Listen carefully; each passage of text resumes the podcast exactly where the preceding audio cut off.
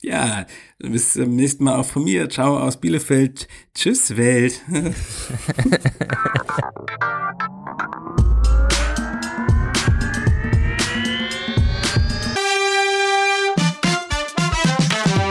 ja, läuft hier auch. Wunderbar. Hallo Welt, willkommen zur 16. Ausgabe unseres Podcasts. Und das ist vermutlich die letzte vor einer ja, kleineren, mittleren Veränderung unseres Formates. Wir werden dann regelmäßig Gäste zum Beispiel hier haben und auch die Show ein bisschen verändern, teilweise. Also das, und das beginnt eigentlich heute schon, weil heute haben wir keine Schätzfrage, nicht zwei Themen und wir wissen auch beide im Vorfeld, über was wir sprechen tatsächlich. Ähm, Grund dafür, ja, die Aktualität des Themas, glaube ich, und die Tragweite des Themas ähm, geht nämlich, wie ihr wahrscheinlich alle im Titel schon gelesen habt, um verschiedene politische Themata, die momentan Österreich, Deutschland und manche auch die ganze EU betreffen. Ja, ich glaube, das so könnte man es zusammenfassen. Und ich glaube, das wird eine spannende, spannende Episode. Nichts da von Zeitungsberichten, die wir jetzt gleich zusammenfassen oder ewiges Rumdoktern an Prozentzahlen, wie welche Partei was geholt hat. Das wisst ihr wahrscheinlich alle schon. Und äh, wenn nicht, dann interessiert es euch auch nicht. Also ähm, werden da keine, keine Wahlberichterstattung machen, sondern einordnen, Meinungen abgeben, ähm, aus unserem Umwelt erzählen und so weiter. Also ja, freue mich schon drauf, auch wenn es mal eine andere Hallo Welt Ausgabe wird. Und Roman ist natürlich genau. auch wieder da. Eine Ausgabe ohne Schätzfrage, weil ja. wir diesmal nämlich nur ein Thema haben. Es ist ein Special und da müssen wir nicht lange darüber reden, mit welchem Thema wir loslegen. Aber ich bin auch, boah, du, vor, vor einer Stunde oder zwei habe ich noch geschlafen. ich musste da, also wie wir sagen jetzt nicht, wie spät es ist. also, äh, aber ich bin wieder fit. Ich bin jetzt bereit für Hallo Welt. ja, Hallo wach Roman. In dem Fall. Ja. Hallo wach. Gut. Ja, lass uns doch beginnen mit dem ersten Punkt, den wir haben, nämlich Einordnung der EU-Wahlergebnisse. Ähm, am letzten Sonntag, ja, waren EU-Wahlen. Ich habe sogar auch noch gewählt, habe aber den, äh, die, die Briefwahl sehr, sehr spät beantragt. Ich glaube, vier Stunden vor Fristende. Aber im Endeffekt äh, hat es noch hingehauen.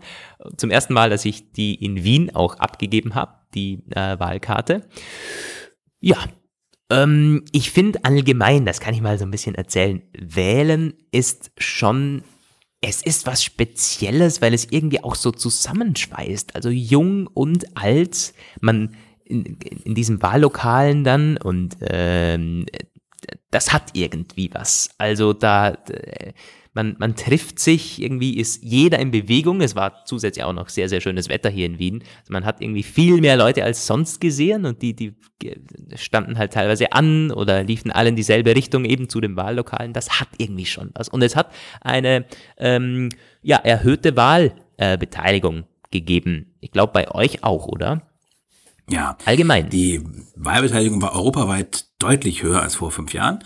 Und ähm, Gut, nicht überall ist sie gleich extrem gestiegen, aber im Grunde kann man schon sagen, dass äh, das Interesse, es ist eine politische Zeit tatsächlich. Also natürlich sind EU-Wahlen nie so stark wie jetzt die nationalen Parlamentswahlen, aber ähm, auch, dass wir hier auch in der traditionell schwächeren, weniger politisch interessierten äh, Regionen, man konnte das zum Beispiel ganz gut sehen in Hamburg, da äh, gibt es halt immer so bestimmte Bezirke, die nie wirklich zu den äh, Wahllokalen stürmen.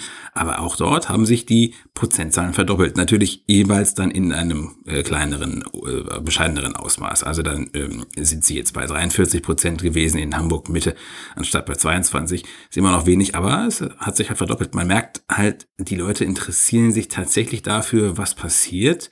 Das hat ähm, das ist was Gutes, aber es bedeutet natürlich auch eine wesentlich äh, dynamischere, ganz, gegebenenfalls auch chaotischere Zeit. Ja, aber ich glaube, das ist im Allgemeinen positiv zu sehen, wenn es Debatten gibt. Und du hast es schon angesprochen, es ist eine wirklich politische Zeit. Und natürlich jetzt speziell in den letzten Wochen auch und dann nochmal bedingt durch innenpolitische Diskussionen, die wir ja in beiden Ländern haben, aber speziell in Österreich ist ja der Wahnsinn, was hier los ist.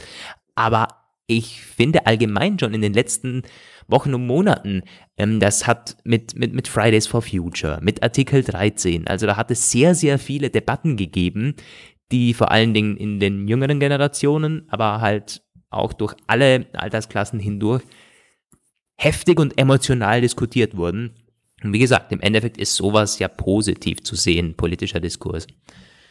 Jetzt ähm, können wir mal kurz ein bisschen in die, ganz kurz in die äh, Details gehen, bevor wir dann darüber reden. Dann ordnen wir mal ein. Wer war denn bei euch Wahlgewinner und Wahlverlierer?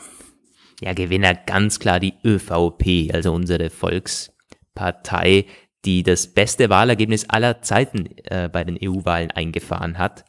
Äh, man hat sich da gerühmt dafür, ist ja völlig klar. Und weit abgeschlagen, also die ÖVP hat bei uns 34,6 Prozent geholt, also über ein Drittel. Ähm, dann weit abgeschlagen mit 23,9 Prozent die SPÖ, die äh, Roten, was bei euch die SPD ist. Und mit 17,2 Prozent die FPÖ, die, ja, haben jetzt, wenn man es mal vergleicht mit 2014 bei uns, hat die FPÖ äh, abgenommen. Die SPÖ ist ungefähr auf dem Stand geblieben und ähm, die ÖVP natürlich krass gewonnen. Und die Grünen bei uns mit 14,1 Prozent. Die waren auch so ungefähr auf dem Stand von, von 2014, was ja dann schon der erste Unterschied, der erste krasse Unterschied ist im Vergleich zu euch, wo die Grünen irgendwie 22 Prozent haben oder so. Und dann äh, bei uns noch die Neos mit 8,4 Prozent und äh, der Rest sind sonstige Parteien. Ähm, das ist ja auch so ein Ding. Gab es bei euch nicht irgendwie 50, 60 Parteien oder so? Ich glaube, es waren tatsächlich 44 auf unserem okay. Wahlzettel. Ja gut, aber das Und es ist, ist auch ganz erstaunlich. Also ich habe, ähm, es gibt wirklich verrückte, wirklich verrückte Parteien. Ähm, ganz witzige Notiz am Rande: Die Partei, also die Satirepartei, Partei, ist auch wieder drin im ähm, EU-Parlament mit einem ähm, Abgeordneten, ich glaube zwei Abgeordnete. Mit zwei, ja. Und mit zwei. Und ganz spannend ist, also diese beiden, das sind zwei Typen, die durchaus bei aller Lustigkeit auch eine gewisse politische Agenda haben. Aber danach denen auf den Listenplätzen folgen dann ganz, ganz skurrile Kandidaten, also jetzt nicht von den Personen her, sondern von den Namen. Die haben dann Namen wie Sturm, Krieg, äh, Goebbels, Eichmann Speer, das sind halt alles Menschen, die äh, die Familiennamen dieser unseligen Menschen äh, tragen und die werden, das war schon von vornherein so kalkuliert, natürlich nicht äh, die sind auf der Liste zu weit hinten, die werden nicht reinkommen. Aber wenn man sich das, das ist so eine, so eine Notiz am Rande, wo man sich denkt, ah ja, mh, auch nett. Aber krass, dass das überhaupt erlaubt ist, so. Ja, ich meine, die, äh, diese ganzen Namenslinien werden ja nicht äh, alle verschwunden sein. Ja. Das ist sowieso eine Frage, ja, ja. die ich mich irgendwie, wenn ich diesen Namen haben würde, würde ich wahrscheinlich beantragen, meinen Namen zu ändern. Ja. Na gut, äh, bei uns gab es sieben Parteien. Also das hat auf das ein A4-Blatt gepasst und bei euch hat man ja ewig gefaltet. Das ist so der, der ja, Gag der gewesen. war zwei Meter lang. Aber äh, zum Beispiel diese Europaparteien gab es bei euch nicht, also Volt zum Beispiel oder so? Äh, doch, es gab eine Europapartei, ähm, die hat glaube ich jetzt, Europa jetzt oder so geheißen, hm. aber alles im, im, im krass niedrigen, also krass niedrigen Bereich. Äh, drinnen sind dann startet es eben mit den Neos. Das ist ja bei euch so ein bisschen FDP. Ich glaube, die sind in einem, in einer Fraktion dann. Hm, ja. Die Liberalen, die ja europaweit ziemlich stark geworden sind, aber äh, in Deutschland und Österreich eher so auf bekanntem Niveau. Ja, stimmt. Bei euch die FDP, glaube ich, mit 5% oder so, oder? Ein bisschen mehr. 5,4 steht da, ja, genau. Ja. Und die Linke auch mit, mit 5,5. Ähm, ja, jetzt, äh, was ich mal, meine Frage wäre jetzt, warum die Grünen bei euch so krass sind. Das kannst du das irgendwie, also natürlich äh, Thema Umweltschutz und ähm, das, das ist momentan ein, ein Brenner, ein brennendes Thema, aber 20,5 Prozent, hm. hui, warum genau? Und das ist ja vor der SPD. Ja, ähm, im Grunde ist das auf zweierlei ähm, Pfaden zu erklären. Also zum einen ist es halt so, die Grünen stehen gerade nicht in der Regierungsverantwortung, schon eine ganze Weile nicht mehr. Es gibt ja, gab ja früher ähm, die, die rot-grüne Koalition, die berühmte, die ähm, ganz, ganz viele richtungsweisende Entscheidungen tatsächlich getroffen hat. Das war, das waren die diversen Kabinette Schröder, die halt äh, ungeliebte, aber in den Augen vieler Experten doch notwendige Maßnahmen wie die Hartz-IV-Reform, die sogenannte Agenda 2010, mh, auf den Weg gebracht haben in einem damals wirklich äh, krisengeschüttelten Land, kranker Mann Europa, Stichwort, kranker Mann Europas. Das waren Zeiten, in denen die Grünen in der Regierungsverantwortung standen und da nehmen die Parteien traditionell natürlich immer an Popularität ab, weil man muss teilweise auch unpopuläre Maßnahmen durchsetzen und welche, die so gar nicht zum eigenen Programm eigentlich passen. Also zudem muss man auch sagen, dass die Grünen damals ein schlechtes Händchen hatten, was die Personalpolitik angeht. Die ähm, man kennt das, nach einer Weile an der Front werden diese Köpfe einfach verbraucht irgendwie. Die sind dann belastet von verschiedenen Dingen, die sie halt durchsetzen mussten und auch ähm, Konflikten innerhalb der Parteien, die dann an die Öffentlichkeit getragen werden und dann in der Öffentlichkeit so wahrgenommen werden, als ähm, dreht sich diese Partei im Grunde nur noch darum, einerseits ähm, unpopuläre Maßnahmen zu verorten und andererseits halt ähm, sich gegenseitig die Köpfe einzuschlagen. Jetzt sind die Grünen halt schon ziemlich lange aus der Bundespolitik, aus der Bundes, also aus der Regierungsverantwortung hinaus, aber in verschiedenen Landeskabinetten drin und teilweise sogar äh, Landeslandtagen äh, stärkste Kraft. Die, die Grünen, Grün, ähm, grün geführte Regierung in Baden-Württemberg ist da zum Beispiel so ein äh, gutes Beispiel. Und das hat in gewisser Weise so eine Erneuerung ermöglicht. Die konnten jetzt das Thema Umweltschutz, Klimaschutz für sich requirieren, quasi pachten.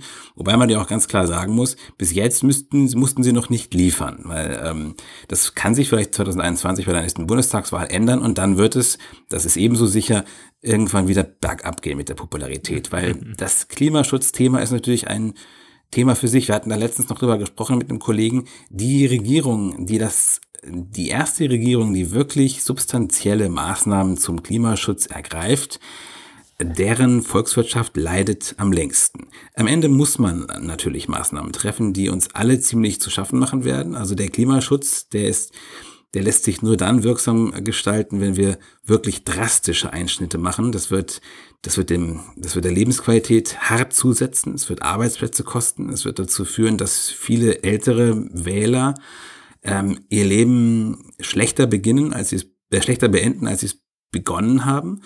Es wird der Wirtschaft schaden und deswegen, das ist der Grund, warum letztendlich niemand damit anfangen möchte.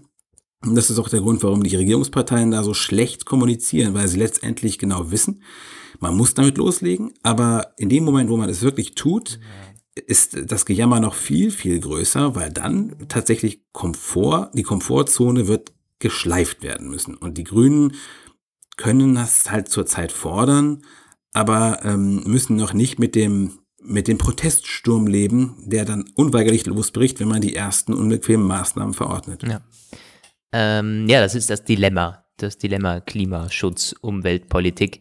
Ähm, Wäre, glaube ich, dann nochmal ein Thema für eine eigene Episode mal. Auch das CO2-Steuer zum Beispiel, ähm, ne, Fliegen und so weiter. Das möchte ich nochmal dann aufnehmen. Ähm, zurück zu Österreich. Bei uns kann man ja sagen, die FPÖ mit den Skandalen, die sich abgespielt haben in den letzten Tagen und Wochen, nicht, ähm, nicht so massiv verloren, wie sich das manche äh, vorgestellt hätten, also um die zweieinhalb Prozent.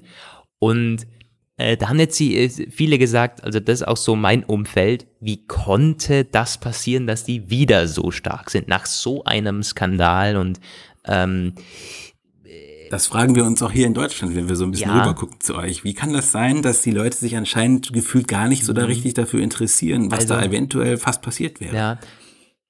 Ich muss sagen, mich wundert das überhaupt nicht und ich war auch der, ich habe zum Kollegen auch vor der Wahl schon gesagt, mich würde es nicht wundern, wenn das Video der FPÖ sogar noch helfen würde.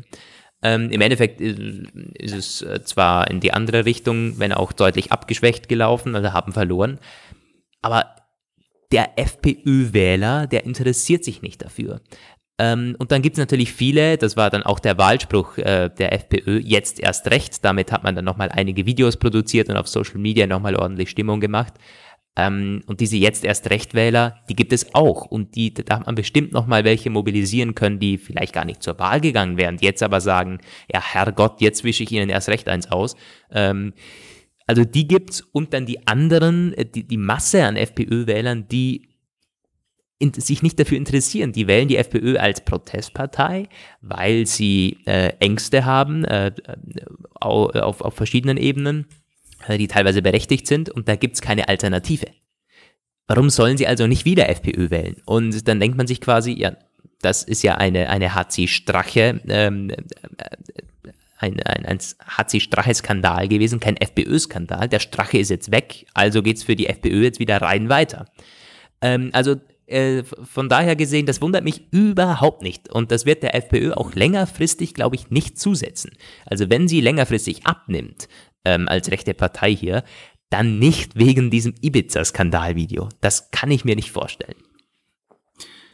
Das bedeutet ja zweierlei. Also zum einen, also zwei Fragen, die sich mir daraus äh, stellen. Zum einen, die ganzen FPÖ-Wähler, würden sie tatsächlich, glaubst du, dass die ähm, der angedeuteten, mh, hm, ja, unfassbaren Korruption, die da irgendwie heraus, äh, herausgekitzelt wurde, gleichgültig gegenüberstehen oder sind das welche, die gar nicht verstehen, was es bedeutet, was diese, mh, diese Aktion zutage gefördert hat?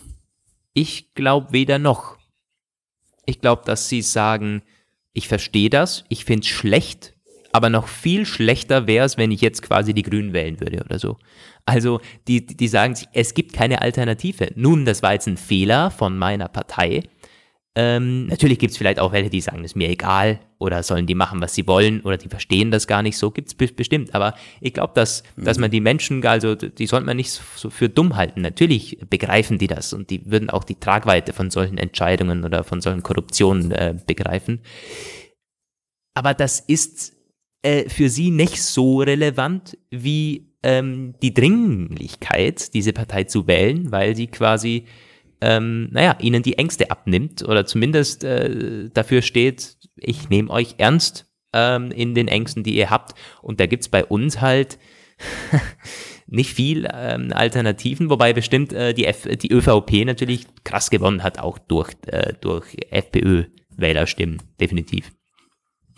Äh, äh, vielleicht reden wir gleich noch mal ein bisschen weiter über die Kommunikation und die angesprochene Alternativlosigkeit oder die Perspektiv, die politische Perspektivlosigkeit vieler Wähler. Aber vielleicht äh, kannst du ja noch mal kurz skizzieren, wozu diese ganzen Verwicklungen jetzt auch im Vorfeld der Wahl äh, geführt haben und welche politische Situation die für euch in Österreich erzeugt hat, die ja schon einzigartig ist, so in ihrer jetzigen ähm, Konstellation. Du meinst, was jetzt noch speziell in den letzten Tagen passiert ist? Naja, es gab jetzt einen Misstrauensantrag der Opposition, der durchgekommen ist. Ähm, da musste dann über, also die, die Mehrheit des Parlaments musste dem eben zustimmen.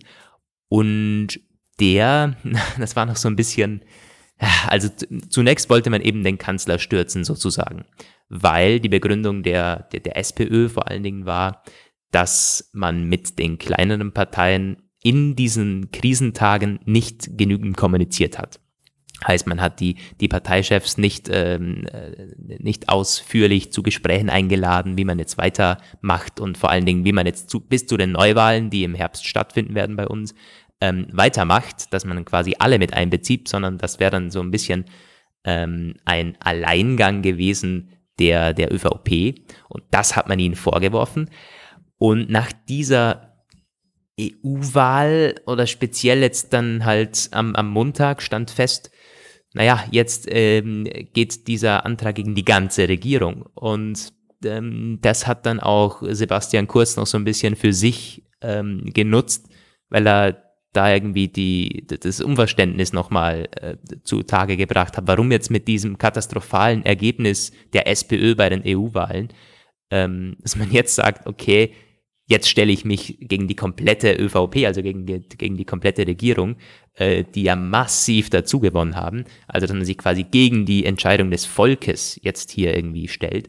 Und tatsächlich ist das auch ähm, so ein bisschen die Stimmung im, vieler im Land, dass man die SPÖ so ein bisschen lächerlich ansieht momentan. Ähm, sie ist auch in sich, glaube ich, so ein bisschen zerstritten. Die, die SPÖ ist auch in den letzten Jahren nie äh, gut dargestanden in Sachen Kommunikation von, äh, von, von Inhalten, für was sie wirklich steht. Die verliert so ein bisschen die, ähm, äh, naja, dass man ganz klar weiß, okay, naja, die, wer wählt überhaupt SPÖ? Und das ist ja bei euch ziemlich ähnlich. Und mhm. das hat, also und diese Aktion, die hat nicht dazu beigetragen, ähm, dass das besser wird, sondern äh, jetzt denkt man sich, die, die macht irgendwas. Also die, ja, das ist irgendwie, sind das Machtgelüste oder ist das, weil man irgendwie gar nicht mehr weiß, was, was man jetzt tun soll, ist das irgendwie der letzte Ausweg? Ähm, und so sehen es, glaube ich, auch viele. Also das hat der SPÖ, glaube ich, nicht geholfen, ganz im Gegenteil. Und ich glaube auch, dass es sogar im Endeffekt noch Sebastian Kurz geholfen hat, der jetzt nämlich Zeit hat, durchs Land zu touren, einen richtig persönlichen Wahlkampf zu machen mhm. und sich quasi als im Endeffekt wieder als Opfer darzustellen. Nämlich, naja, äh, die, die Wählerinnen und Wähler wollen mich zwar, aber es gibt äh, politische Gegner, die wollen mich unbedingt verhindern. Wenn ihr wollt, dass man diese dass man diese erfolgreiche Regierungsarbeit wieder aufnehmen kann. Es gab ja nämlich bei uns, ähm, also bei uns hat sich in den letzten eineinhalb Jahren dann doch einiges äh, entwickelt. Also diese, diese türkis, türkis-blaue Regierung, die wir hatten, die wurde mächtig kritisiert. Da gab es auch davor schon einige Skandale, speziell von der FPÖ, die da also mit, mit rassistischen Aussagen und so von, von Funktionären und so weiter, da gab es einiges, ähm, dass man äh, dann aber von türkiser Seite immer durchgehen lassen hat. Und ähm, das ist halt, die war unterm Strich aber erfolgreich, weil man eine unglaublich gute Marketing ähm, Kampagne, also ein, ein, unglaublich gutes Marketing und, eine unglaublich gute Kommunikation an den Tag gelegt hat. Man hat nämlich eigentlich gar nichts ähm, gehört von Streitigkeiten oder äh, von irgendwelchen, also man hat nur gehört, was wurde alles wieder an tollen neuen Dingen umgesetzt.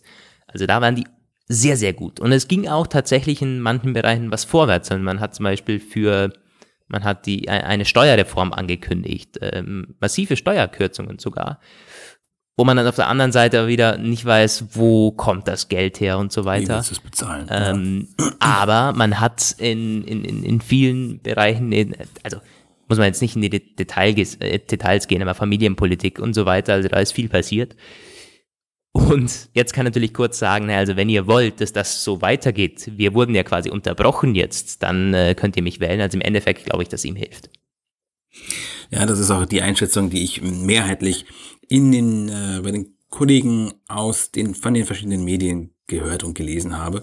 Und das ist, ähm, ich würde mich persönlich auch aus meiner äh, Beobachtung von hier dem anschließen. Wahrscheinlich, wenn nicht noch irgendwas ganz äh, Entscheidendes, Einschneidendes dazwischen kommt, bis Herbst wird ja. es wohl auf die Fortsetzung dieser, dieser äh, Arbeit hinauslaufen. Du hattest ja, also wir hatten eben schon darüber gesprochen vor der Sendung, die äh, Sozialdemokratie, allgemein die Volksparteien stecken in der Krise. Das soll so ein bisschen unser letztes Thema sein.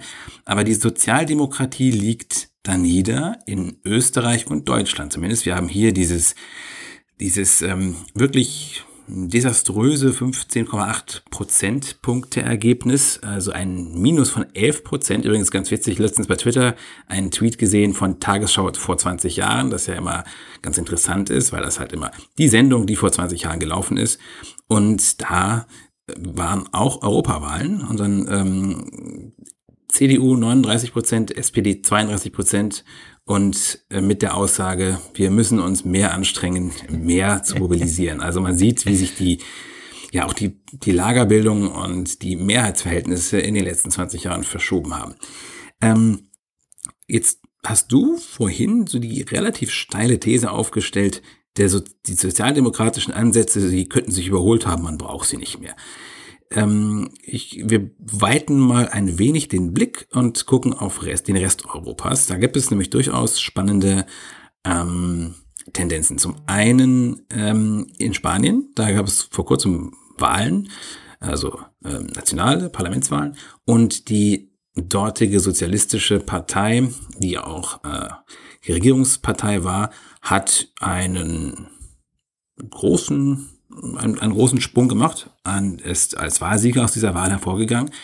Also wir ähm, kennen das, dieses Spanien-Thema, da ähm, die Spanier sind immer noch von der Katalonien-Krise hm, betroffen und das ist ein großes Thema. Aber es scheint offenbar so zu sein, dass äh, man dort an dieser Arbeit festhalten möchte, an dieser Arbeit glaubt. Und ganz interessant, ein völlig überraschendes Ergebnis in den Niederlanden, da wurden die Sozialdemokraten in der Europawahl stärkste Kraft. Das ist das ist total spektakulär, weil das selbst die äh, Parteifunktionäre dort überrascht hat. Da sah man äh, sich augenreibende Spitzenkandidaten, die gesagt haben, wir haben zwar auf ein besseres Abschneiden gehofft, aber das, das war jetzt eine Überraschung für uns. Und wir haben einen sozialdemokratischen Spitzenkandidaten für das Amt des Kommissionspräsidenten. Es gibt ja drei, die dafür zurzeit in die engere Wahl kommen. Das ist der ähm, ja, der deutsche ähm, EVP-Abgeordnete ähm, Manfred Weber, der ähm, für einen sehr konservativen Ansatz steht, der auch ein bisschen unter Druck geraten war, weil er eine etwas zu ungesunde Nähe zu Ungarns Viktor Orban ähm, an den Tag gelegt hat, der ja nah an der Grenze zu antidemokratischen Tendenzen und Gedanken rangiert. Dann haben wir den Timmermans als Franz Timmermans als ähm, Kandidaten, das ist dieser sozialdemokratische Spitzenkandidat, ein ähm, wirklich eloquenter Typ, spricht irgendwie fließend sieben Sprachen und wenn der in Deutsch spricht, das ist ganz spannend eigentlich, dann denkt man, es wäre Deutscher. Also ich meine, viele Holländer sprechen gut Deutsch, aber das ist in dem Fall wirklich, das ist ein, ein Sprachgenie. Das ist so eine kleine witzige Randnotiz und Margarete Vestager, die Spitzenkandidatin der Liberalen, die aber sich erst so in letzter Sekunde quasi schon eins nach zwölf zur Spitzenkandidatin erklärt hat, weil die Liberalen eigentlich mit einem breiteren Team angetreten sind an äh, Kandidaten und es aber in der Europa, in der EU-Kommission diesen Ansatz des Spitzenkandidatenprinzips gibt. Das konkurriert mit der Idee, dass die Staats- und Regierungschefs, also der Rat der EU die, äh, die Kommissionsspitze besetzt. Und jetzt ist noch nicht so ganz klar, wer es wird. Aber auf jeden Fall, äh, die Sozialdemokratie steckt irgendwie nicht überall in der Krise, sondern offenbar hat, ähm, hat Deutschland und Österreich und ich glaube ein bisschen ein Stück weit auch die Schweiz diese Probleme gepachtet. Da lasst uns doch mal darüber reden. Erstens, wie kamst du irgendwie darauf, dass das eventuell überholt sein könnte? Und wie kommt es, dass es sich in Europa wohl so verschieden darstellt und speziell unsere deutschsprachigen ähm, sozialdemokratischen Parteien so unglaublich abfallen? Naja, also wenn ich die Antwort hätte, dann würde ich wahrscheinlich nicht hier sitzen. Also das ist ja auch nur eine sehr, sehr laienhafte Einschätzung jetzt, die ich hier preisgeben kann. Meine, äh, meine Aussage vorher war aber schon nicht ganz unbegründet oder einfach nur so dahergeredet. Ich bin tatsächlich der Meinung, dass natürlich nicht alle nicht alle Themen sind überholt und ähm, es ist auch nicht so, dass es jetzt keine Arbeiterklasse mehr gibt, äh, die die SPÖ wählen würde zum Beispiel, oder? Aber es ist schon irgendwie nachvollziehbar, dass weniger wird, weil äh, sehr viele der, es klingt immer so blöd, aber irgendwie die Arbeiterklasse, da gibt es viele, die wählen jetzt ähm, die FPÖ weil äh, sie da finden, ja, da, da, da werden meine Ängste, meine Bedenken, meine Zukunftsgedanken ernst genommen. Ähm, und die SPÖ liefert im Grunde nur irgendein Geschwurbel an, an nicht existenten Inhalten. Und das ist natürlich, also die, die haben keine Antworten. Nicht, dass ich der Meinung bin, dass die FPÖ die, die besseren Antworten hat.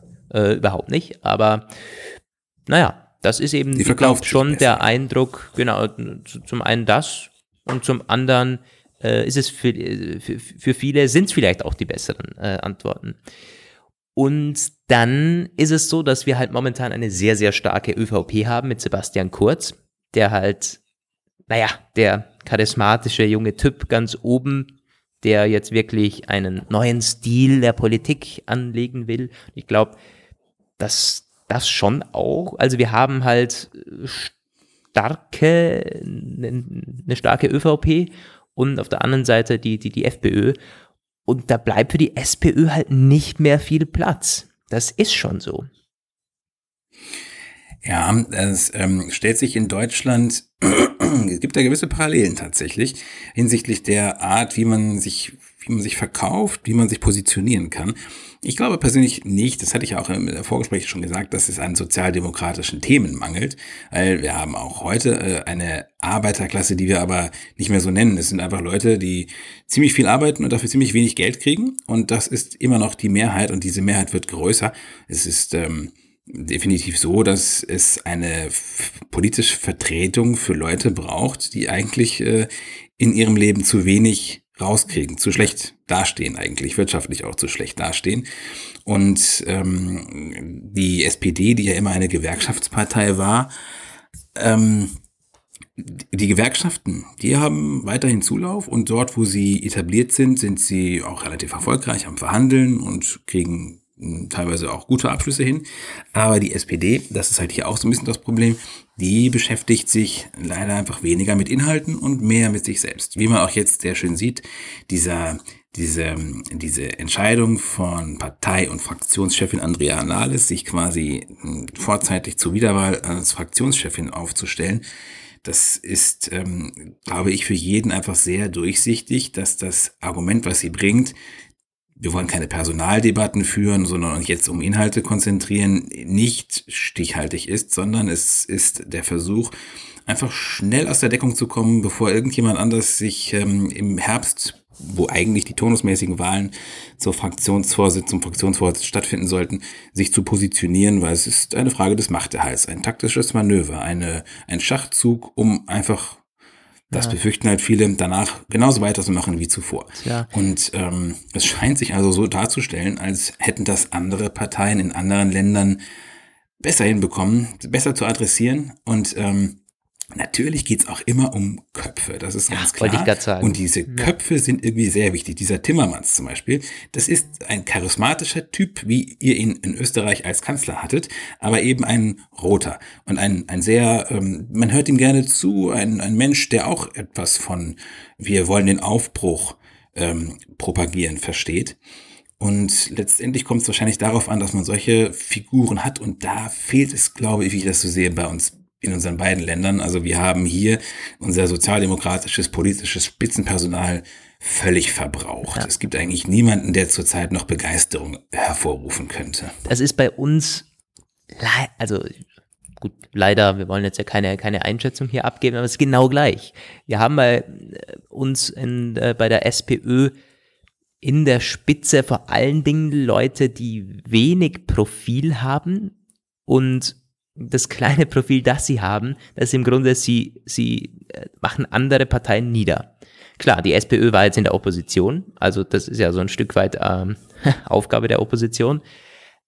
Aber man, man wirft quasi ständig den anderen irgendwie äh, äh Dinge vor und kann damit nicht mal zeigen, für was man selber eigentlich stehen würde. Und ich glaube, also, dass man damit langfristig keinen Erfolg hat, weil man kein gutes Image aufbauen kann, weil man so nicht in den Köpfen der Wähler hängen bleibt, sondern das sind vielleicht dann kurzfristige Schübe, die man bekommt, äh, wie jetzt zum Beispiel hier Misstrauensvotum oder so. Äh, da redet jetzt jeder davon, ja, SPÖ äh, räumt mal auf. Ähm, aber im Endeffekt wahrscheinlich wird man nicht so in Erinnerung bleiben, sondern das, das wird als kläglicher Versuch angesehen werden, hier irgendwas umzustürzen, während man am Ende wieder mit, mit wenig bis gar keinen Inhalten dasteht und Wähler und Wähler verliert. Wobei man auch sagen muss natürlich, dass das, das ist eigentlich ganz bemerkenswert, die Große Koalition ist in Deutschland zumindest ein Stück weit besser als ihr Ruf. Man sagt ja immer, das sind äh, lahme Riesen, die irgendwie nicht viel zustande bringen und sich ähm, ständig daran aufhalten, irgendeinen Konsens zu finden. Da war die SPD tatsächlich relativ nervig, relativ ähm, ja, der lästige Juniorpartner, der sehr, sehr viel durchsetzen konnte von seinem Programm, einfach mit der ständigen Drohung in der Hinterhand, wir lassen die Koalition platzen, was etwas ist, das eigentlich keiner will. Man weiß, die Neuwahlen würden die Mehrheiten wahrscheinlich noch schlechter aussehen lassen. Dann gibt es vielleicht, das war ja, wir haben das ja letztes Jahr, ein, ein wirklich, letztes Jahr? 2021, 17, 2017 war es ja. ja. Das ist mir deswegen so schwer gefallen, weil das so unglaublich lange sich hingezogen hat. Ja, extrem lange ja nur eine geschäftsführende Regierung. Und das hat uns hier auch sehr belastet. Das hat unsere politischen Eliten sehr belastet. Und als man dann irgendwann sich geeinigt hatte, möchte es jetzt niemand aufs Spiel setzen. Wir haben dann bei uns, das ist ganz spannend, so bestimmte äh, Figuren wie zum Beispiel die Oberbürgermeisterin von Flensburg, ähm, Lange heißt sie mit Nachnamen, der Vorname mag mir gar nicht einfallen, die sich immer wieder auch klar dafür ausgesprochen haben zu sagen, lassen wir die Koalition platzen, wir müssen uns auf unsere Kernkompetenzen konzentrieren. Das ist aber etwas, das niemand so richtig riskieren möchte, weil man überhaupt nicht weiß, wie es danach weitergeht. Vielleicht kriegt man danach gar kein Regierungsbündnis mehr zustande, weil wir einfach in einer Zeit leben, in der es keine massiven, komfortablen Mehrheiten mehr gibt. Und das ist auch ein bisschen so das Problem, was wir haben, glaube ich, dass ähm, in der Öffentlichkeit nur der Personalstreit und nur das Geschacher wahrgenommen wird und die eigentlichen Erfolge, die es durchaus gibt, wo man quasi sich mit relativ wenig, äh, wenigen Prozentpunkten einem schlechten Wahlergebnis mh, hm, erstaunlich gut durchsetzen konnte, das kommt irgendwie überhaupt nicht so an, mhm. auch weil natürlich dann sehr viel davon wieder verwässert wird. Wir hatten jetzt diese Idee der Lebensrente von unserem Arbeitsminister von dem Hubertus Heil, der hat etwas gefordert und ins Gespräch gebracht, das im Grunde viele wollen, weil sie befürchten, dass sie nach 30, 40, 50 Jahren Arbeit kaum Rente rausbekommen. Und damit ist er natürlich auf massive Kritik gestoßen und Widerstand aus der Union. Wenn man so etwas irgendwann auf den Weg bringt, dann wird es natürlich wieder sehr, sehr stark verwässert sein, weil es, äh, so wie er sich das vorstellt, ist es wahrscheinlich tatsächlich auch nicht äh, so richtig gut realisierbar. Aber das Thema, das Thema war eigentlich gut. Das hat den Nerv vieler Menschen getroffen. Es wird aber wahrscheinlich kein Erfolgserlebnis daraus werden können. Ja. Ja, äh, ein bisschen wieder raus aus den Details, weil sonst verlaufen wir uns, glaube ich. Ich habe noch eine, ähm, eine Frage an dich zu den äh, Europawahlen, nämlich was hältst du von der Partei bei euch, die Satirepartei? Ist das, und die hat ja zweieinhalb Prozent geholt, ähm, findest du das, das gut quasi? Ähm, die, die, die rüttelt auf, die stößt Debatten an. Oder hat Satire in der Politik einfach nichts zu suchen? Es gibt ja Länder, da sitzen die, da haben die, die Satireparteien äh, in, in Europa, ähm, glaube sogar zweistellige Prozentergebnisse. Also das ist ja dann fast schon gruselig. Naja, man könnte auch sagen, man erträgt die Politik nur mit einem gehörigen äh, Schuss Satire. Ja. Also ich muss zugeben, ich finde es nicht schlecht. Ich finde es auch nicht, ich habe da jetzt eine relativ ähm, indifferente Meinung zu. Die äh, sind ja angetreten als reine Spaßpartei. Irgendwann kam da so ein bisschen Programm dazu. Ich habe mir das mal durchgelesen. Es ist alles halt sehr einfach gehalten, sehr programmatisch, sehr äh, glatt formuliert, klingt ganz nett, ist alles ziemlich undurchführbar, aber als Debatten- und Impulsgeber ist es, glaube ich, wirklich nicht schlecht. Und naja, wir haben ja gesehen, in einigen Ländern immer wieder können ähm, Comedians und Fernsehstars Präsidenten werden. Von daher, ob das nun gut oder schlecht ist, das möchte ich, mag ich mir nicht anmaßen zu beurteilen. Ein buntes EU-Parlament ist auf jeden Fall eine gute Sache. Das ist keine Frage. Hm. Ja, sie hatten fast. Eine Sache, ja die mir noch äh, gerade einfällt, wo wir gerade über diese Kleinparteien reden. Wahlspots, das fand ich ganz interessant. Ja. Die sind ja, bei euch wird es wahrscheinlich nicht anders sein. Es gibt ja im Vorfeld immer Radio und Fernsehen, gibt es Wahlwerbesendungen, die sind gesetzlich vorgeschrieben, dass man sie senden muss. Da habe ich verschiedenste Sachen gehört, auch wirklich äh, spannenderweise von den großen Parteien keinen einzigen. Keine Ahnung, ob das alles der Parität zum Opfer gefallen ist aber ähm, es war schon sehr spannend, wie krass das auseinanderging. Also ähm, einige waren halt einfach wirklich, ich spreche jetzt mal nicht über die Inhalte, sondern nur über die Machart, unglaublich schlecht. Da war dann einfach so ein Typ, der da steht und äh, anfängt irgendwas vorzulesen so und macht ja. irgendwie so einen Gong am Anfang und sagt, Leute, äh, es ist genug. Äh, geht nicht so weiter, geht, geht, geht uns wählen hier und sagt dann dreimal dasselbe in einer unglaublich schlechten Betonung und, und, und denkt man sich, oh ja, oh Gott, oh Gott, haben sie nicht ist, ein bisschen mehr Geld gehabt. Das ist aber leider, das ist leider Wahlwerbung. Das ist oft wahnsinnig schlecht, wo man sich dann denkt, ja eigentlich nach der Werbung äh, habe ich überhaupt keinen Bock mehr zu wählen. Ähm, ich kann mal sagen, bei uns ist das irgendwie immer dasselbe. Bei uns schaltet die FPÖ extrem viel Werbung. Also wirklich krass viel Werbung. Ähm, und die haben auch gefühlt die meisten Wahlplakate und die größten. Ich komme ja von, von einem Dorf mit 8000 Einwohnern und selbst da haben die sehr, sehr viele Plakate aufgestellt. Und muss man sich mal vorstellen, wenn, wenn quasi im Dorf schon mehrere Plakate sind, ähm, wie das österreichweit aussieht. Und tatsächlich, die haben auch die äh, krasse Ausgaben für, für Wahlwerbung. Und äh, die nutzen auch Social Media für sich. Äh, ich glaube, äh, Heinz-Christian Strache war lange Zeit, jetzt wurde er gerade äh, von Kurz überholt in den letzten Tagen, ähm, aber er war lange Zeit der Politiker, der am meisten Gefällt mir Angaben hatte auf Facebook mit irgendwie 800.000 oder so. Und um das mal ins Verhältnis zu setzen, 800.000, das mhm. ist im Vergleich zu unserem Land mit 8 Millionen Einwohnern eine unfassbare Menge.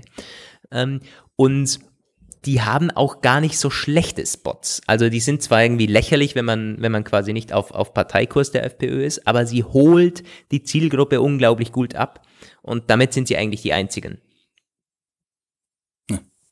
Ich würde jetzt gerne sagen, eine vergleichende Einschätzung äh, ab, dazu abgeben, wie unsere größeren Parteien äh, Wahlwerbung gemacht haben, kann ich aber nicht, weil lief nichts. Ich weiß nur, dass sehr interessant war ähm, die ÖDP, also die Öko, ökologisch-demokratische Partei hatte, hat ja zwei Prozent geholt in der Europawahl, wie unverändert mehr oder weniger. Und ähm, die hat einen ja, relativ guten Wahlwerbespot gemacht. Also auch vernünftiger Ton, vernünftiges Personal, nicht irgendwie so, so rhetorisch einigermaßen ausgereift, alles ein bisschen smooth und rund so kann man sich gut anhören. Weil einige Sachen waren wirklich, die waren, das war einfach sehr, sehr schwer sich anzuhören. Das war wie, also so ein bisschen so, so einfach so in die, in die, in den Raum gekoddert, wo man sich wirklich dachte, meine Güte, wer kann so etwas wählen? Aber gut, kurzer Exkurs zum Thema Wahlwerbung. Ich habe auch schon ein deutlich Spot, bessere ja. gesehen von vor ein paar Jahren in ähm, CDU, SPD, die hatten damals vor einer Bundestagswahl und auch die Grünen hatten teilweise mal sehr gute Wahlwerbespots, aber irgendwie ist es dieses Jahr bei uns gefühlt alles untergegangen. Mhm. Die, ein, ein Spot der Partei wollte doch das ZDF nicht senden, oder? Ich glaube, äh, die, die, die, hatten zwei Spots und ähm, einer davon war richtig krass. Da haben die irgendwie, der, der geht eine Minute und da filmen die quasi, wie ein Flüchtling untergeht im Mittelmeer. Ähm, oh. Und das halt richtig krass und richtig, also realistisch dargestellt und dann quasi mit der Aussage, so und so lange dauert es quasi, bis einer ertrinkt.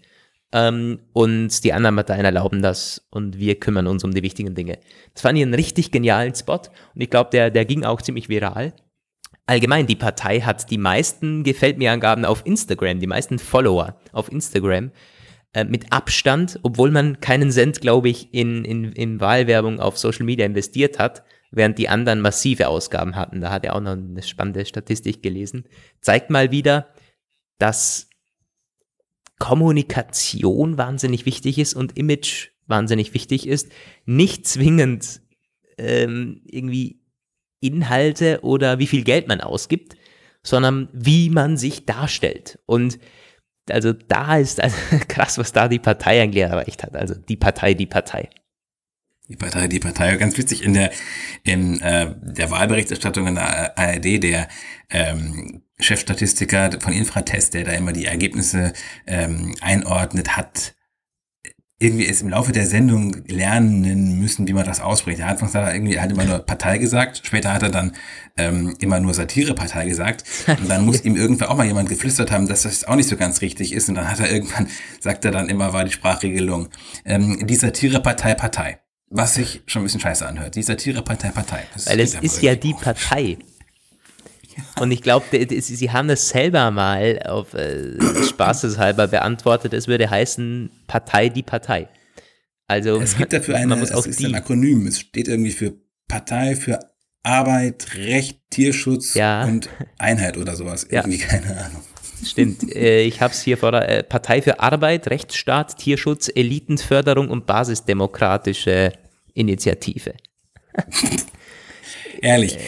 Aber im Grunde kommen wir schon in diesen Bereich, äh, den wir sowieso noch abdecken wollten. Kommunikation und Interaktion zwischen Politik und Gesellschaft und da auch vor allem mit dem Teil der Gesellschaft, der den äh, Spitzenpolitikern immer noch so ein bisschen unheimlich ist.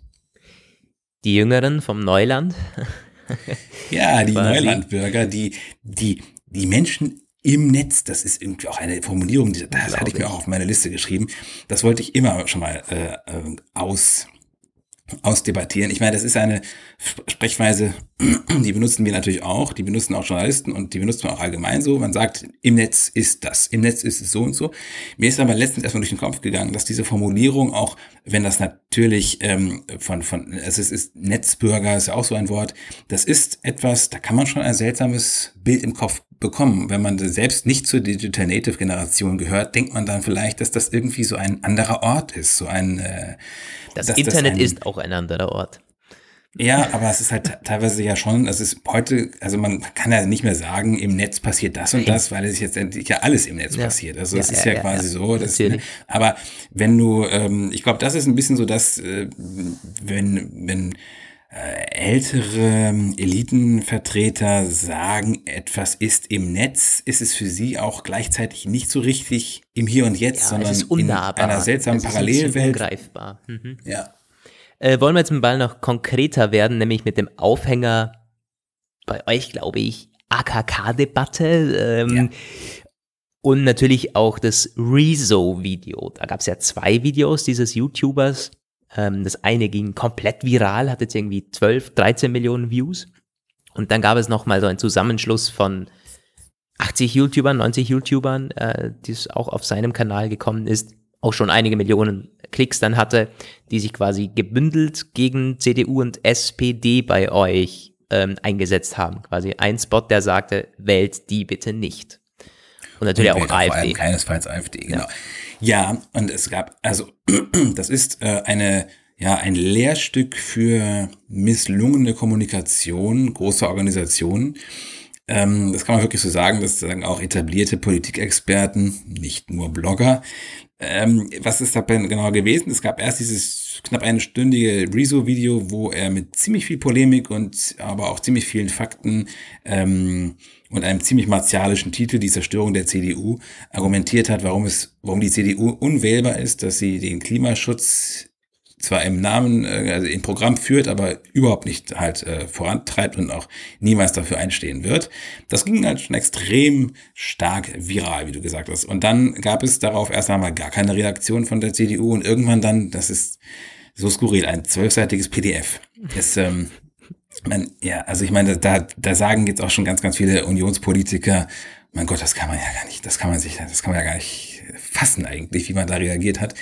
Spannendes äh, Detail, man hatte auch überlegt, ein Gegenvideo ja. zu Philipp bringen. Amthor, oder? Das, genau, auch so ein Shootingstar der deutschen jungen äh, Politik, ein, ein stramm konservativer Bursche, rhetorisch ziemlich geschliffen, kann auf jeden Fall mhm. reden.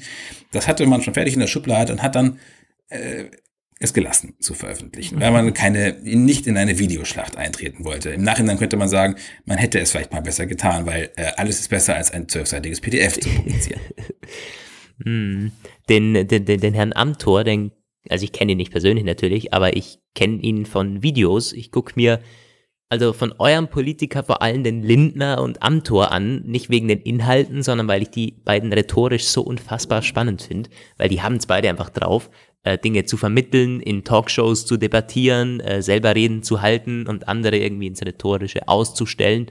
Und da gucke ich mir tatsächlich öfters mal so ganze Sendungen mit denen an, wirklich nichts irgendwie natürlich, man lernt immer mal was dabei und ähm, es ist auch spannend, die, die, die, inhaltlichen Dinge da zu bewerten, aber vor allen Dingen, wie die halt rhetorisch drauf sind, eigentlich.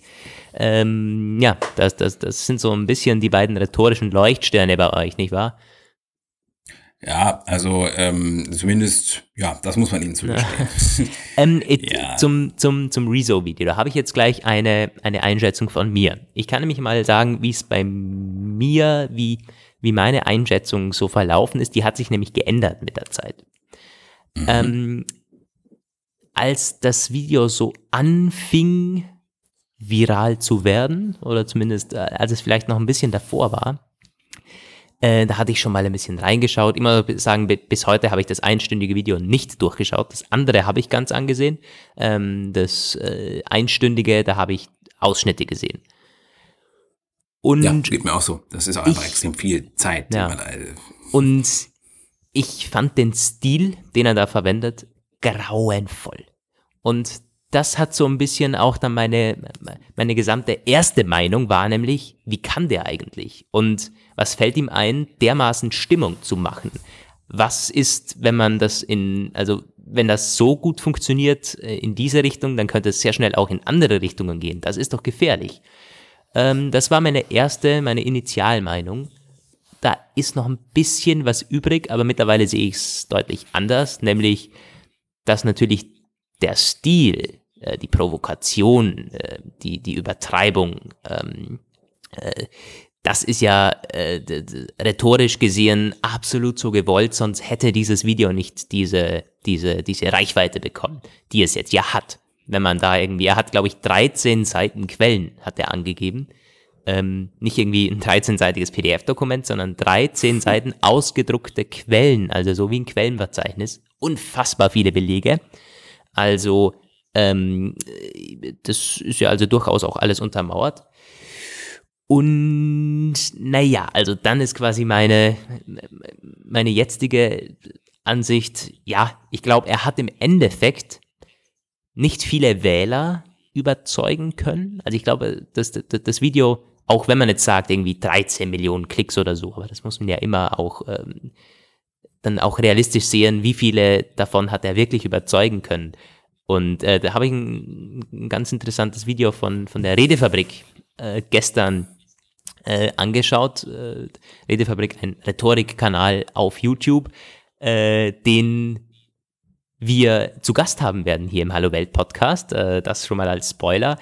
Und der hat das quasi heruntergebrochen und landete im Endeffekt bei ein bis zwei Prozent der Wähler, die Rezo damit vielleicht äh, bewegen konnte. Er hat also alles äh, aufgesplittet, auch äh, Zuseher, die vom Ausland kommen, Zuseher, die sowieso schon festgefahren sind, Zuseher, äh, die überhaupt nicht wählen dürfen und ähm, Leute, die es doppelt angeschaut haben. Äh, ja, also im, im Endeffekt wenige, die da wirklich gesagt haben, ach komm, jetzt wähle ich äh, was anders. Und der Aspekt, der natürlich jetzt äh, aber spannend ist, und das hat er ja erreicht, die Debatte. Die Debatte um an sich, was, was dürfen YouTuber, was dürfen Medien, äh, die Debatte um Meinungsfreiheit, die jetzt bei euch ja irgendwie von Annegret Kramp-Karrenbauer losgetreten wurde und an sich auch, wie geht man mit den Meinungen junger Leuten um und mit den Ängsten und Problemen junger Leuten um, die man quasi der Politik gegenüber vermitteln möchte. Das ist der spannende Takeaway, aber ich glaube, das sehen viele falsch, indem man jetzt sagt, ach, der hat jetzt irgendwie halb Deutschland bewegt. Das ist, glaube ich, Blödsinn sondergleichen. Genau, an dieser Stelle kommt, wenn es alles geklappt hat, jetzt mal kurz die, den Einspieler des Ausschnitts der Pressekonferenz von Anne, Annegret Karrenbauer, wo sie gesagt hat, was dann letztendlich diese hohen, hohen Wellen geschlagen hat.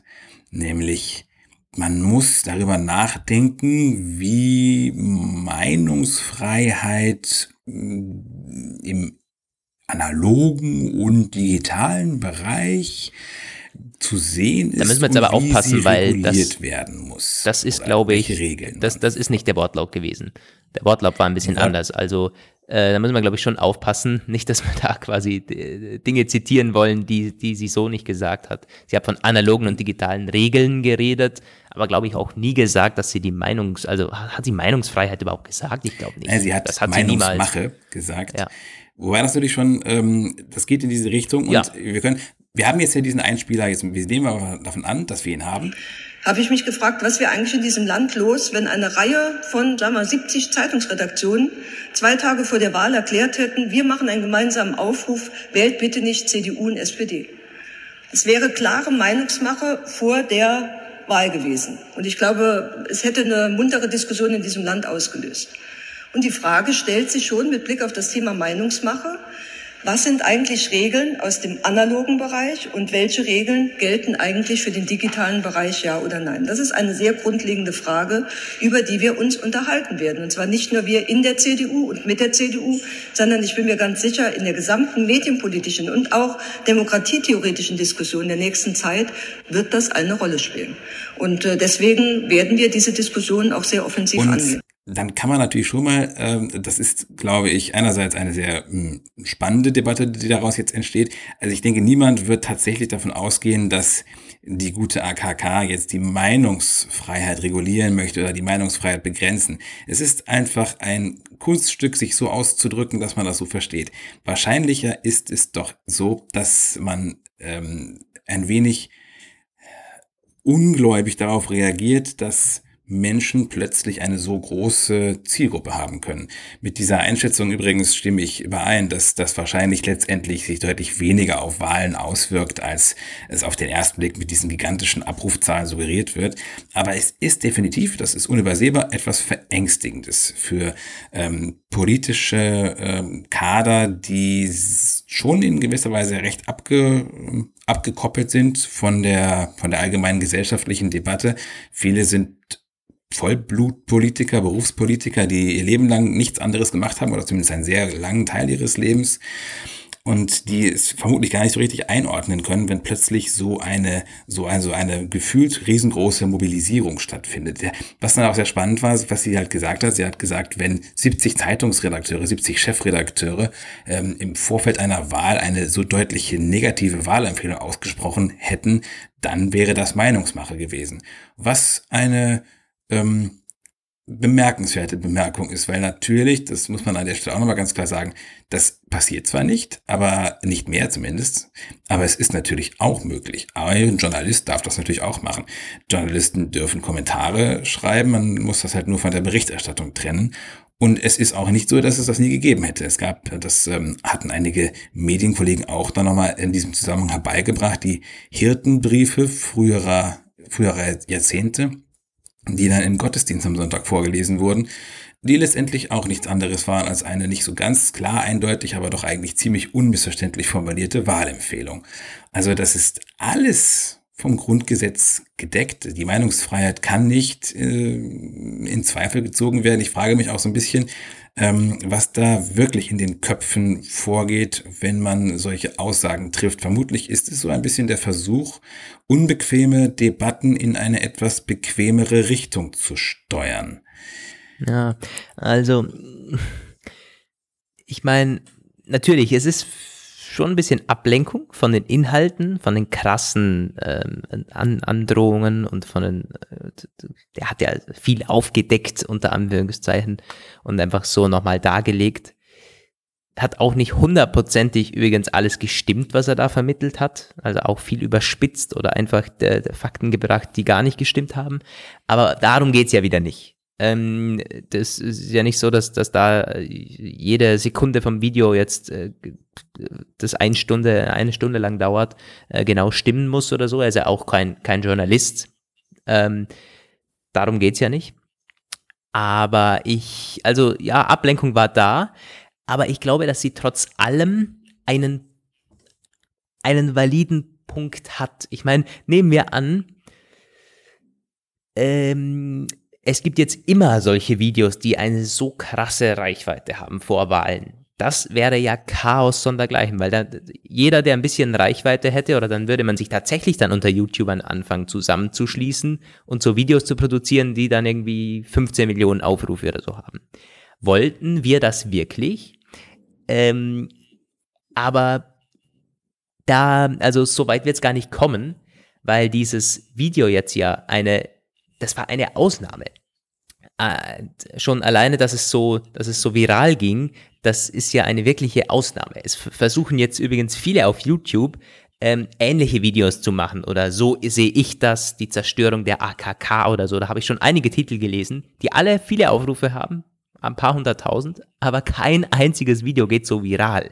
Heißt, ähm, ich glaube nicht, dass das so einfach ist, mal so eben 10 Millionen Klicks zu erreichen. Und das meinen viele jetzt momentan, dass man dann quasi so einen Knopf drückt und schon, zack, hat man irgendwie 10 Millionen Klicks und kann im Grunde die, die, die Wahl manipulieren. Das tut man Dank aber nicht. nicht so. Das tut man aber nicht. Also die, den, den, den Punkt, den sie da haben, den, den AKK vor, äh, vorträgt, der wäre valide, wenn er der Realität entsprechen würde. Aber das tut er eben nicht. Weil es ist eben nicht so, dass die Leute auf einmal 5 Millionen Wähler umstimmen würden.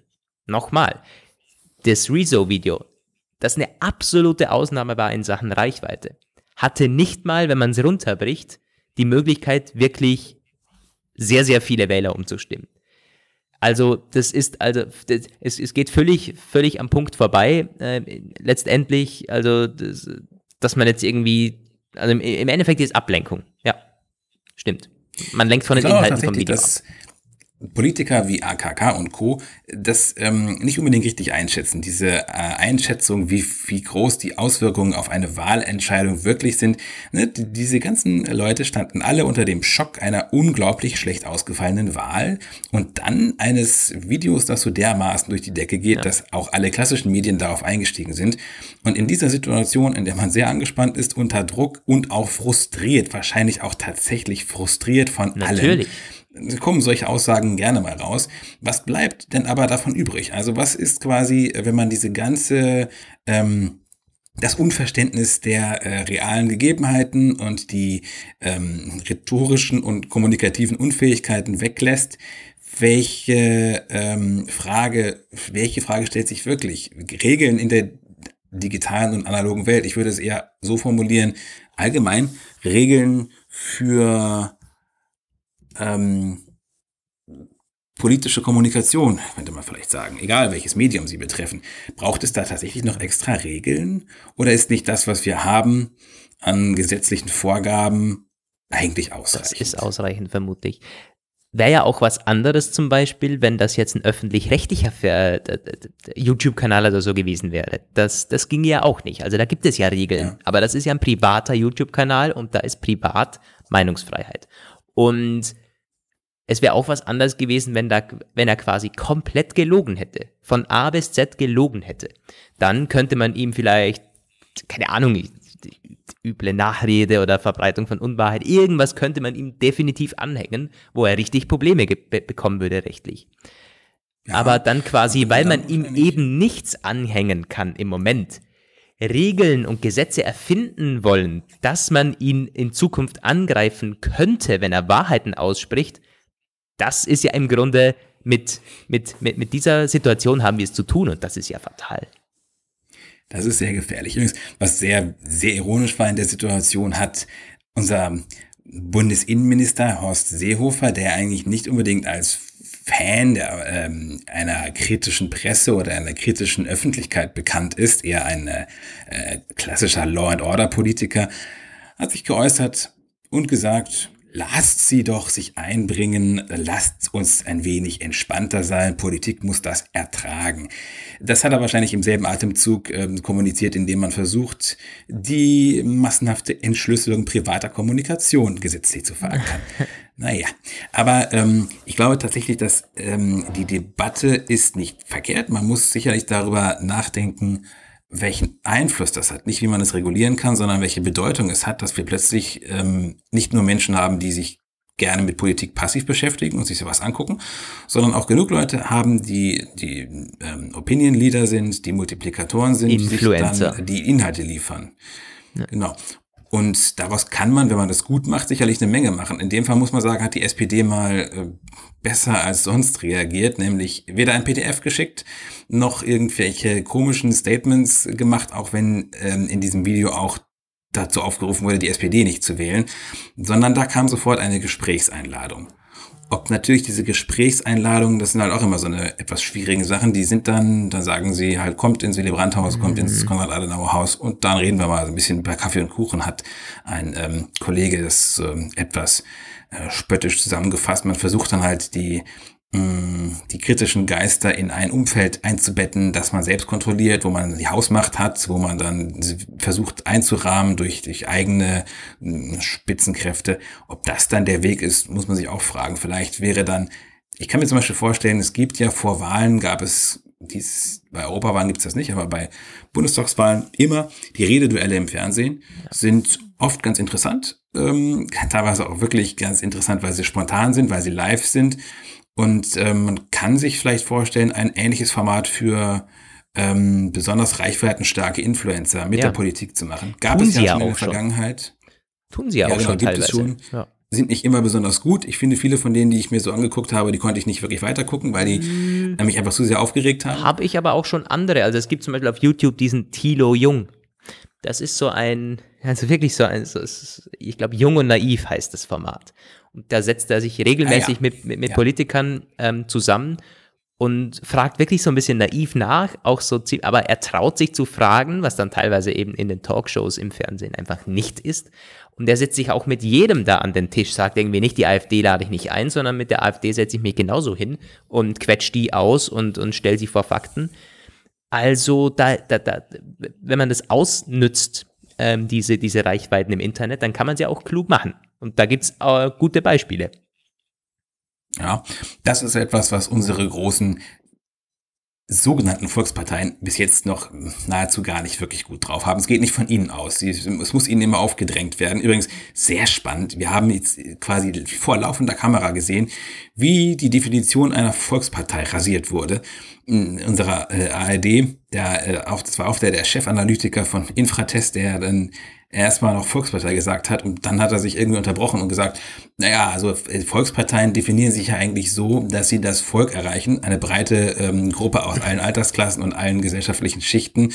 Und wenn, hat er so eine Grafik gehabt, also irgendwie die Jungen ähm, bis 30, 35, einstellige Prozentzahlen bei SPD und CDU. Und dann hat er gesagt, naja, also wie ich das sehe, ist das von einer Volkspartei nicht mehr, ähm, von diesen Begrifflichkeiten nicht mehr abgedeckt. Ja. Also, ähm, das fand ich, das war eigentlich, das hat er so in ganz unaufgeregtem äh, ab, so, so, so typischer Nüchtern. Fernsehsprecherton halt, ne? Aber es war in der Aussage vernichtend. Naja, und der Realität entsprechend. Das ist schon so. Ähm, ja, ich glaube, unter den, unter den unter 30-Jährigen hatte die Partei 9% oder so bei euch. Also, das ist, äh, ja, krass. Wirklich krass. Mm. Vielleicht, wenn wir so langsam Richtung ja. Ende kommen. Wir haben jetzt was einiges. Zum Abschluss. Mhm. Was ich zum Abschluss noch an, anmerken kann, ist ganz witzig, so eine, auch für so eine kleine Randanekdote, ein Freund von mir ist Wahlhelfer gewesen und hat äh, so ein bisschen erzählt. Und das fand ich deswegen ganz spannend, weil du hast ja auch, ich weiß nicht, wie das bei euch so ist, aber wir konnten hier zum Beispiel auch äh, die Europawahl im, im Kleinen, im Kleinsten verfolgen und zwar ziemlich live.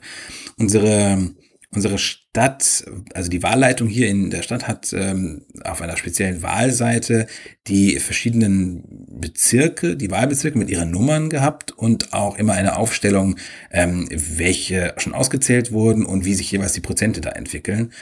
Und man konnte das halt richtig sehen. Das ging halt so, pro Minute, alle paar Minuten kamen halt so ein paar ähm, Schnellmeldungen, nennen die das, also wenn halt ein äh, Wahlbezirk vorläufig ausgezählt ist. Und dann wurden, äh, wurden die Zahlen da laufend anders. Fand ich eigentlich sehr, sehr spannend mitzuverfolgen. Vor allem, weil halt auch ähm, der Kollege so ein bisschen erzählt hat, wie, was er halt erzählen durfte, was halt nicht eingestuft war vom Ablauf her. Also er meldet sich immer als Wahlhelfer, kriegt mal ein bisschen Aufwandsentschädigung und ist auch so eine ganz spannende Lektion in politischer Praxis. Und ähm, wusstest du zum Beispiel, dass, ich weiß nicht, wie es bei euch ist, aber bei uns werden Schüler eingesetzt als Boten, um die ausgezählten Stimmzettel zur Sammelstelle zu bringen. Also das sind Freiwillige, irgendwie vermutlich aus Leistungskursen. Die meisten Wahllokale sind ja in Schulen eingerichtet. Ja. Und die zählen das dann halt aus und dann äh, kriegen das Schüler äh, in die Hand gedrückt, die laufen damit dann halt los. Weil es ist ja alles analog, nachdem wir diese Pleite mit den Wahlautomaten gehabt haben vor ein paar Jahren. Und die werden dann halt von einem Lehrer überwacht. Also spannende äh, Details, finde ich. Hm. Ich äh, kann das so ein bisschen nachvollziehen, weil mein Vater lange in der Gemeindevertretung war, bei uns ähm, in, ja gut, im Dorf leider, in der Gemeinde ähm, äh, nicht Stadt, aber immerhin. Und ja, ja, 8000 Einwohner, da bekommt man, also das ist auch nicht, nicht ganz klein, also es ist schon was los und man hat dann da natürlich einen guten Draht, auch immer bei Wahlen äh, gehabt. Man wusste so ein bisschen vorher, aber es ist äh, so ein bisschen Geheimnistuerei, aber dann hat man natürlich auch Kontakte zum Land und so weiter, also schon spannend ähm, wie so eine Wahl im, im Hintergrund auch abläuft und wie viele Freiwillige tatsächlich da mithelfen. Ja, das stimmt. Ähm, also das kann ich so ein bisschen nachvollziehen. Ja.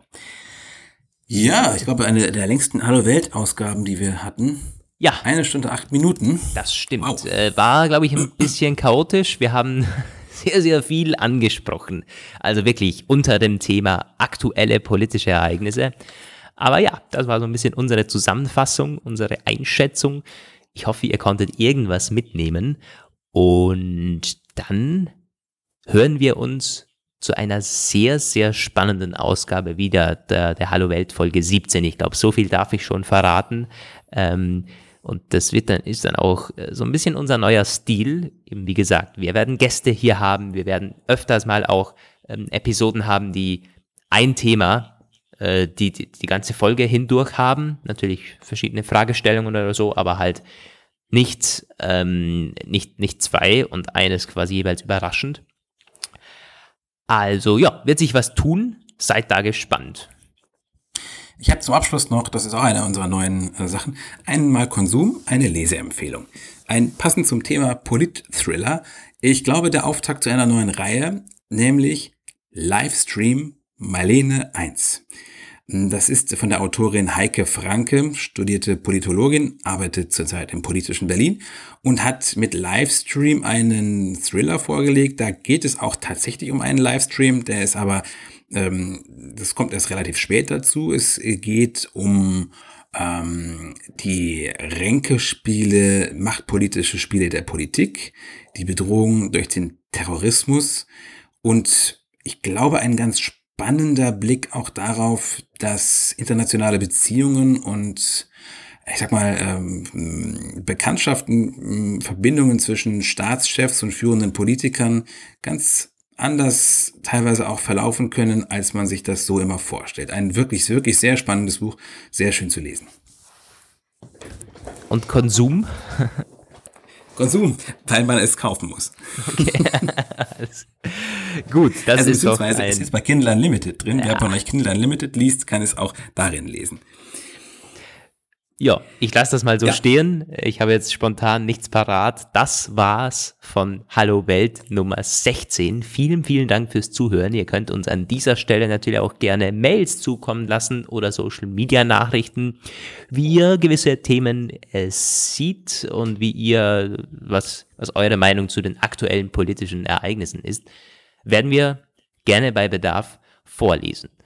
Ja, in diesem Sinne eine ja, eine gute Woche, je nachdem, wann ihr es hört. Und bis zum nächsten Mal. Ciao aus Wien. Ja, bis zum nächsten Mal auch von mir. Ciao aus Bielefeld. Tschüss, Welt.